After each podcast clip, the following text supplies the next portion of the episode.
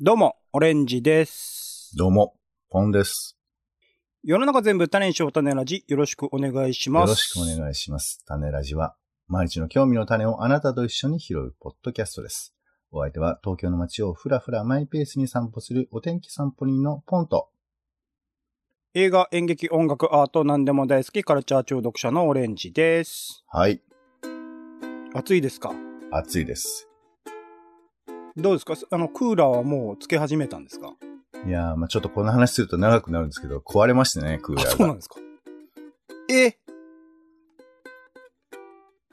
まあ、壊れたっていうとコンパクトに、こクーー、ラー側が怒ると思うんですけど、はいあら。なんか27度ってやると、30度ぐらい。25ってやっても30度ぐらい。うん。そういう感じかな。好みがあるんですかね？好みなのかな？俺はそういう冷やしすぎって良くないと思うっていう主張があるのかもしれません。まませんけど。そうですね。はい。AI の時代だからね、今はね。考えてくれてるかもしれないだから、もしかしたらこの、愛の遺伝子ってここにあるんじゃないかな。熱くしておくっていう。そうそうそう冷や。しすぎないだから、何？いろいろあって、もう、あなたのその言いたいことは受け止めたくないっていうか、今はそれをちょっと言うこと聞けないなっていう、そういうレベルだから、あの、GPT の次だよね。GPT? 何？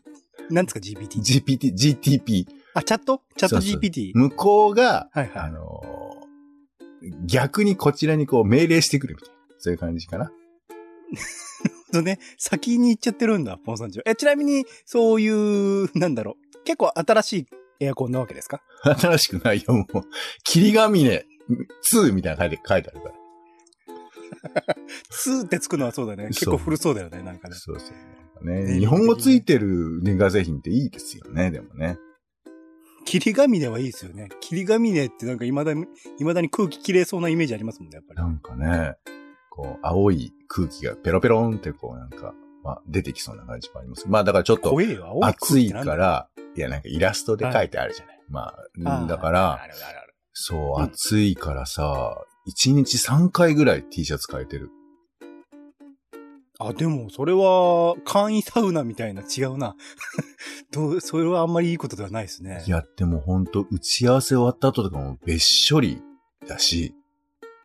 あら。そう。まあなんならね、もう電車とか乗ってもすぐべっしょりではありますけど、お家の中でもべっちょりなんで、ははいい、はい暑いですよ。扇風機とか？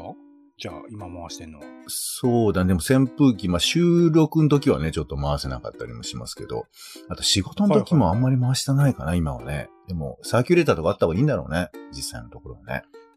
でもまあ、その命に関わるこレベルじゃなければね、ほん本来であればそんぐらいの方がいいのいいやー、だからこのさあの、ユーモアトークの地続きで熱中症で倒れるがあるんだろうね。あの、本当に。ああ、お笑い、ほん、あの、別のところでも笑い話として話していながらいつの間にかみたいな。そうそう。いや、暑くて本当に大変っす。っていう、なんかそういう、あるんじゃ召ないのされたね。うん、はい召されたっていうか倒れちゃうことも。だってね、あの、ほら、おじいさんとかおばあさんになると、その、暑いことが体で分かりにくくなっちゃって熱中症になるとか言うじゃない？はいはいはい。その感覚器が鈍っちゃうから、自分がきつい状態だけど分からないみたいな。なんかそういうこいつとも。の間にかね、いつも通り汗かいてるつもりでいたらね。そうそうそう。だから本当水分補給とか、めちゃ大事なんですけど、え、こう、どういう話？この話はどこに行こうとしてる？いやいや、まあまあまあ、単なる枕レベルなんですけど、はい。まあそんな、まあエアコンだったりとか、家電製品、まあいろいろと必要なものもあると思うんですけど、うん。まあ、エアコンとかはね、さすがに生活必需品というか、命に関わるレベルだったりするので、ほぼほぼこう、毎日つけたりするもんだろうなとは思うし、うん僕にとっては、まあテレビとかっていうのは、まあほぼほぼ毎日のように当たり前のようにつけて見るもんだったりするので、うんとか。結構今は違うまあ家ね、人も多いだろうけどね。ポンスさんとかどうですか？ラジオとかはそういうもんですか？毎日つけるもんですか？いや、だからまあちょっとこの話も長くなりますけど、あの、昔さ、あの、いわゆる、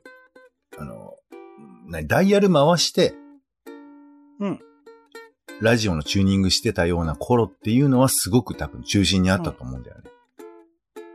うん、うん、うん。だからなんかそのやっぱハードウェアっていうもものの存在が目に見えて、で、これも僕の時はもう結構ちっちゃかったけど、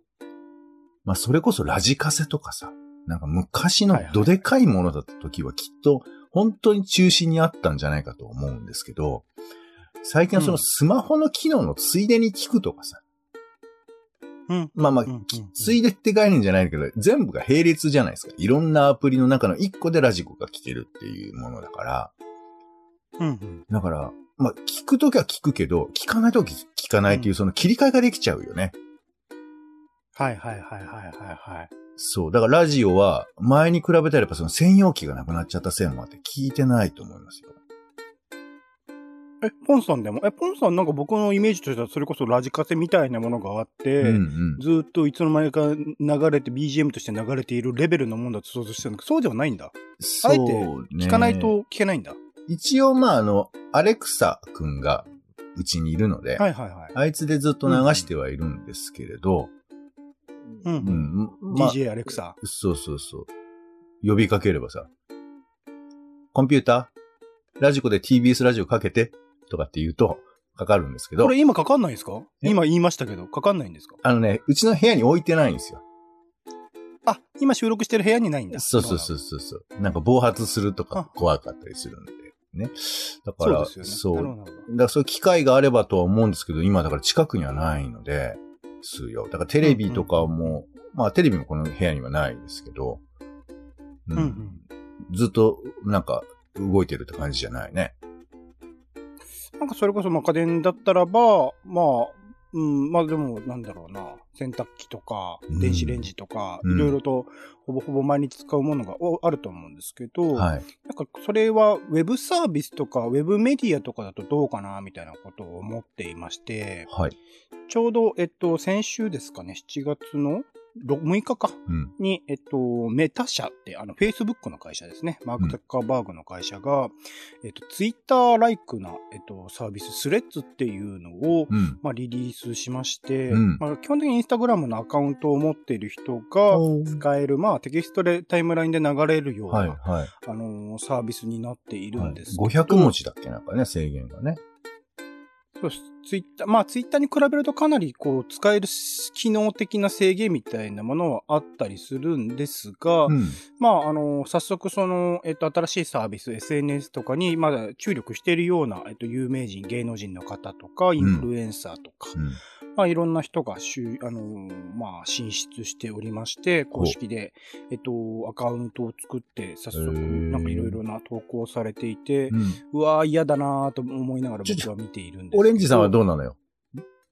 使ってんの？もう。一応作ってみ、おあの、一応アカウント作ってみて、おうおうおうえっと、まあ、初日ですね、7月6日はいにリリースした時に作ってみて、はいはい。えっと、まあ、あの、嫌な感じの投稿しか並ばないわけですよ。ちょっと待ってよ。まずはその、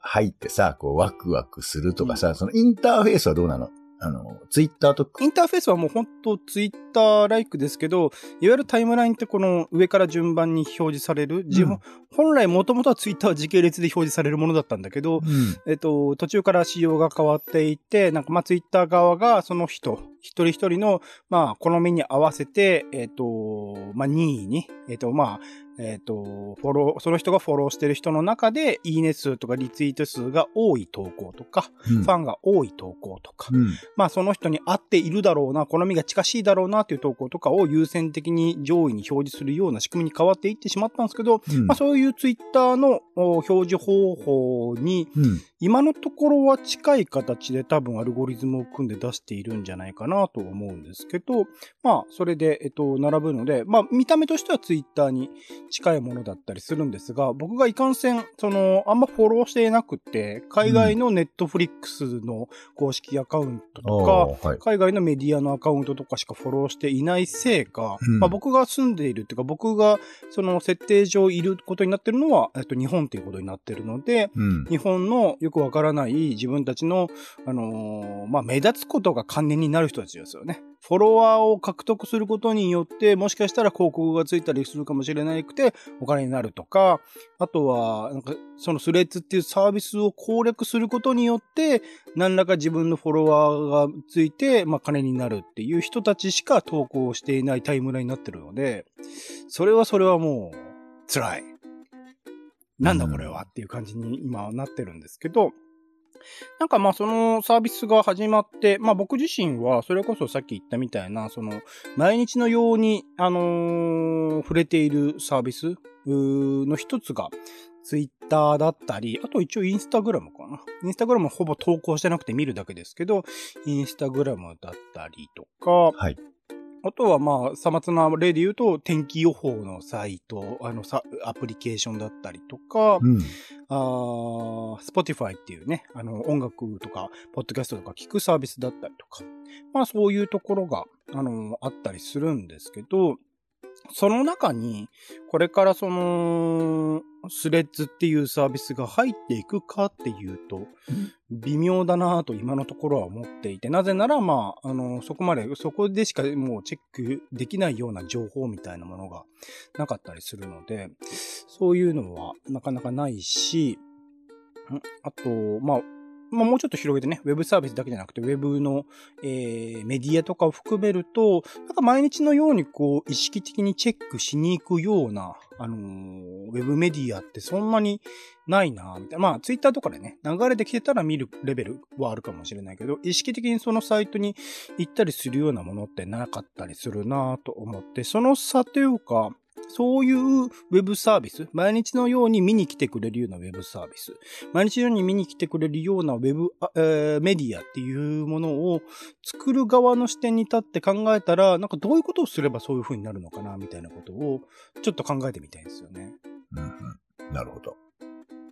ポンさんはちなみに、その今僕が言ったみたいな、まあ、ウェブアプリとかウェブサービスで、これは前に、まあ、あんまツイッターを使ってなかったりすると思うんで、インスタもなんかあんまやってるイメージないと思うんですけど、なんか、なんかありますか？そういうアプリとか、サービス、ウェブメディアとかで。そうね。いや、あんまり見てない、使ってないって言いたいところではありますけど、うん。うん。まあでもシンプルにあの、ハテナブックマークみたいなやつとヤフーニュースとか。そういうのは見ちゃいますよ。ハテナブックマーク、ヤフーニュースはアプリをダウンロードしてるって感じですか？そうだね。アプリ、ヤフーのやつはアプリじゃないかな。ヤフーは PC とかでたまに見る感じですけど。まあ、ハテナブックマークと、うん、あとあの、僕あの、あの、RSS リーダーを、はいはいはい、はい、あの、まだしつこく使っている人間なので、あれってまだ機能するんですね。もちろんもちろん。ブログ側にはそれはあるんだけど、それをまあ、有効に使う仕組みっていうのが昔その Google でやってたんだけど、それやめちゃったんだよね。ありましたね。Google なんたらってね。うん、はい。だから、えっ、ー、と、それをなんかこう、まあ、代わりっていうか引き継ぐような形のサービスがある、あったんですよ。それを、まあ私は今見てる感じかな。だから大量のブログの更新情報みたいなものをザザザッと眺めるみたいなものとかをしてはいますかね。うん。あとは、あと最近は YouTube の投え更新とかをちょっとチェックしたりしてるね。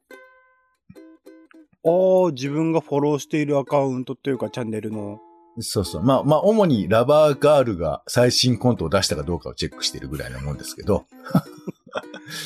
はははみたいなやつかな。そう、そういうのは、まあ、見たりはしてますけど、まあ、使うアプリって言われちゃうとちょっと減るかな、なんか認識レベルで言うと。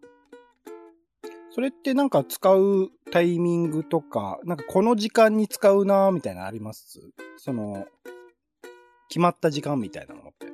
この時間、そうだね。まあ、うんと、今だとちょっとその、まあ新しい情報とか、みんなにシェアしたいみたいなことを探す、みたいなことがあったりするんで、そういう時やっぱ RSS リーダーとかで、うん、まあね、僕結構めちゃくちゃな量やってるんですよ。いつももう1、1000とか1万とかなんか、常に更新されてる状態で、だから全部見れないのよ。だか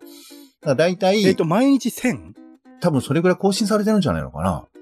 だって、フォローしてるいやいや、だから全部見ないのよ。全部見なくて、ざーっと目を通したりとか、するだけなんですけど、うんうん、まあ、特に私がよく見てるのは、まあ、その、ま、まずはその知り合いの更新ってあるじゃん。うん、うん、うん。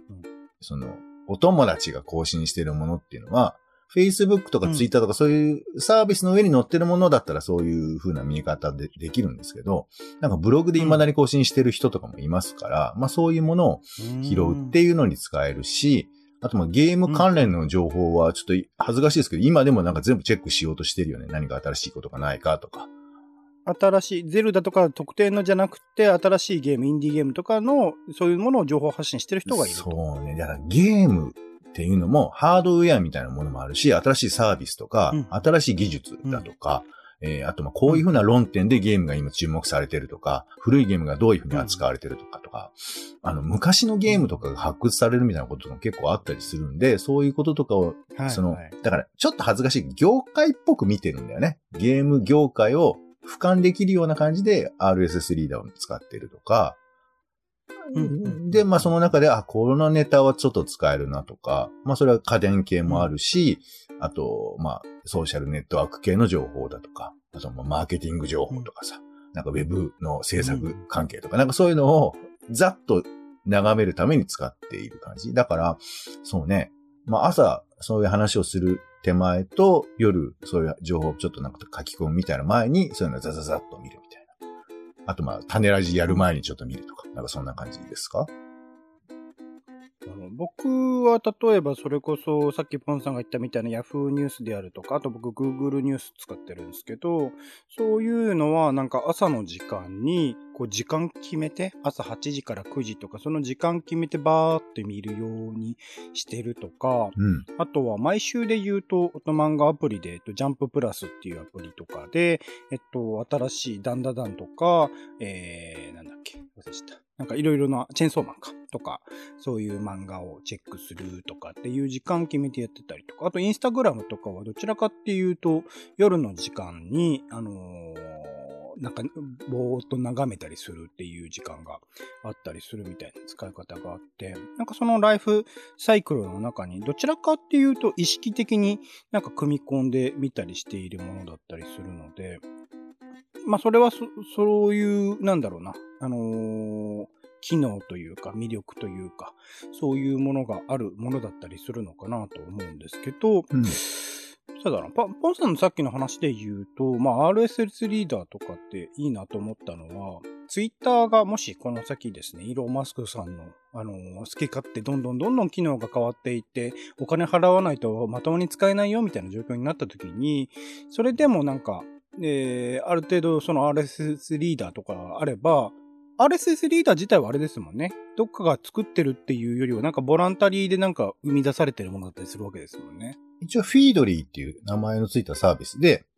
まあ、これ有料もあるんです。お金出せば、それも使えたりするあ、んでそう。そう。だからお金出さなきゃなーとか思いながら、ウィキペディアにお金払わなきゃなーって思いながらつ出さないみたいな、そんなスタンスですよ。なるほど。じゃあ一応企業が運営してるもので、もしかしたらそれがなくなる可能性もあるんだ。いや、それはまああると思いますよ。だから全ネットサービスってのはね、ほんと愛想なく終わっていきますからね。あ、やめピッピっていうのはね、まあ、しょうがないんでしょう。Google とか特にね、あっという間にやめてったりしましたもんね。ね、なんかあの、閉店セールとかやんないもんね、ネットって。そう、えー、そうですね。そう。ご愛顧ありがとうございましたっつって、な？5年ぐらい閉店セールしてるところもね、ありますけど。あれはだってまあ、物理的に在庫があるからそれを処理しなきゃいけないという都合があっての閉店セールだったりしますいや、だからネットは、その場所っていう概念があるようでないわけじゃん明日辞めたっていいわけだから。明日っていうか、明日、あの、そうですね5秒後辞めたっていうわけだから。そういう全然そこにリスクとかね、あの、背負うものはないですからね、その先行ってね。まあ、そこをどう考えるかだよね。あの、ヤフージャパンとかはさ、やっぱり自分たちがインフラであるっていうふうなことを一応標榜しつつあるとこだから、どこまでかわかんないよ。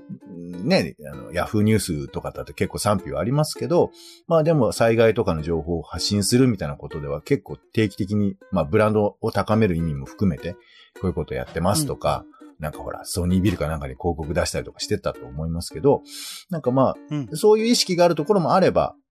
Google のようになんか、えそれやめちゃうのみたいなさ、なんかドメインサービスこの前、なんかどっかに売り払ったみたいな話ありましたけど、はいはいはい。まあなんかそういうふうなことは、ね、企業全般で言うとどうなんだろうね。アマゾンだって何かしらね、やりそうな気持ちもしますけど、でも、例えばほら、偏僻なところに住んでらっしゃるところとか、人なんかは、あの買い物のシステムってめちゃくちゃに重要だったりすると思うから、だからそういう民はい、民間の、あの、お金を儲けるっていうことと便利っていうのがすごくこう、いい意味でも悪い意味でもこう同じ地平に乗っているから、やめちゃうのっていう時に結構衝撃があるっていうのは、まあそういうものの方ではあるかもしれないよね。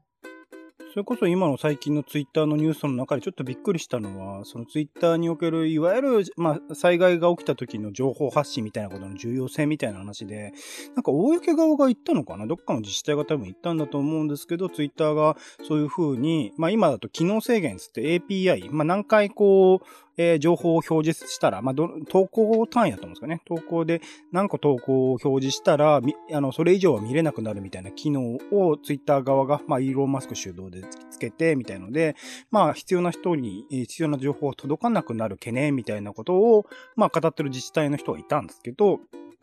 まあ、それもまあ、ちゃんちゃら、まあ、おかしいっちゃおかしいんですよね。やっぱりね、ポンさんにちょっと今、民間で基本的に、まあ、一応ビジネスとしてやってるサービスだったりするので、そこにその、まあ、公共的な、あの、災害対策とか、まあ、え、まあ、生き死に関わるようなものを依存するっていうのは結構おかしな話ではあるので、まあ、ツイッターが今まで持っていた機能っていうものを、まあ、分解して、まあ、もしかしたら公共で必要なものがあるとしたら公共で、それこそ、まあ、日本レベルでの、あの、ツイッターライクな情報発信のサービス、まあ、あの、LINE、LINE はでも韓国か。まあまあ、あの、的なものなのかもしれないですけど、なんかそういうもの本来は作るべきだよね、とかっていう、